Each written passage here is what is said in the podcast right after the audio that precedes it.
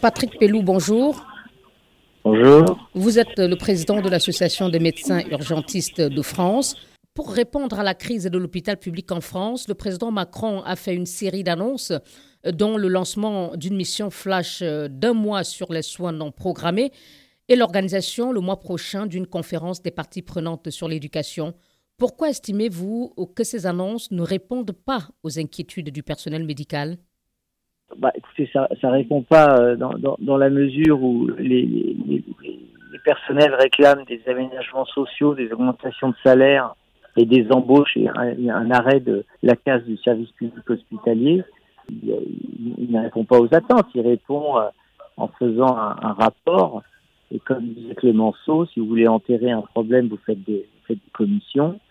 Là, ça servira, ça servira à rien. Il y a, il y a le dernier rapport sur les urgences date du mois de d'avril et c'était le Sénat qui l'a fait. Donc ça ne sert pas à grand-chose un nouveau rapport. Vous parlez d'augmentation de salaire, euh, mais aussi d'embauche. Mais l'hôpital public euh, en France souffre euh, aussi d'autres problèmes comme l'insuffisance de lits. Euh, face à la multiplicité de ces urgences, par quoi faut-il commencer? C'est l'augmentation des salaires. Ça, tout, tout, tout, commence par là parce que la, la vie est devenue très difficile pour les personnels et euh, les écarts entre les salaires de, du public et du privé se sont creusés. Donc du coup, les, les, gens, c'est bien compréhensible, veulent gagner plus d'argent et donc euh, vont vite euh, travailler dans les structures privées pour faire plus d'argent. C'est évident.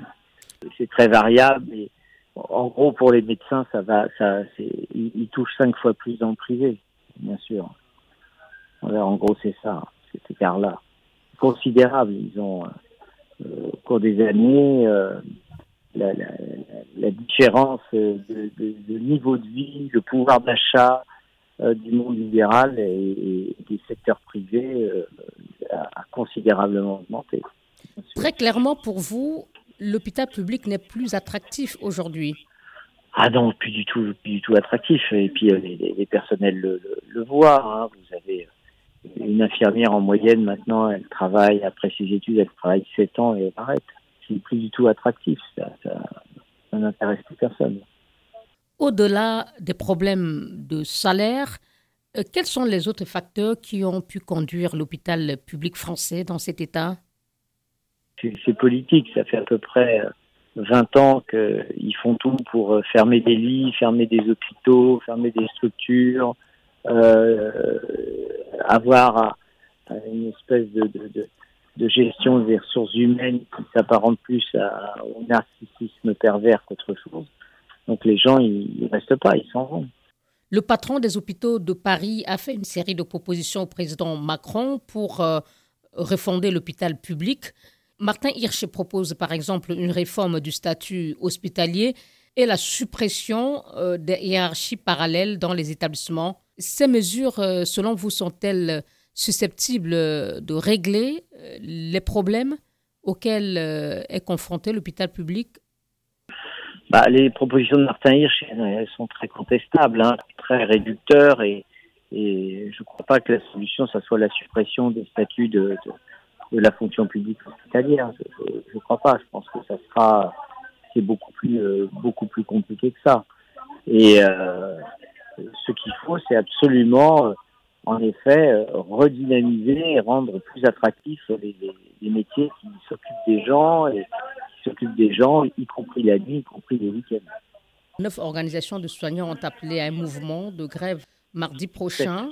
De 7 juin, oui. oui. Quel est le message que vous entendez faire passer au gouvernement mais justement, on veut, absolument éviter la casse du service public et alerter la population sur le fait qu'on est en train de casser le service public.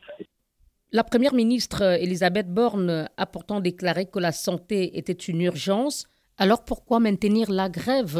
C'est comme si les syndicats en doutaient et pensent peut-être que ces engagements ne sont pas traduits dans les actes non, mais je j'y crois pas trop parce qu'en fait ils disent ça, mais ils font.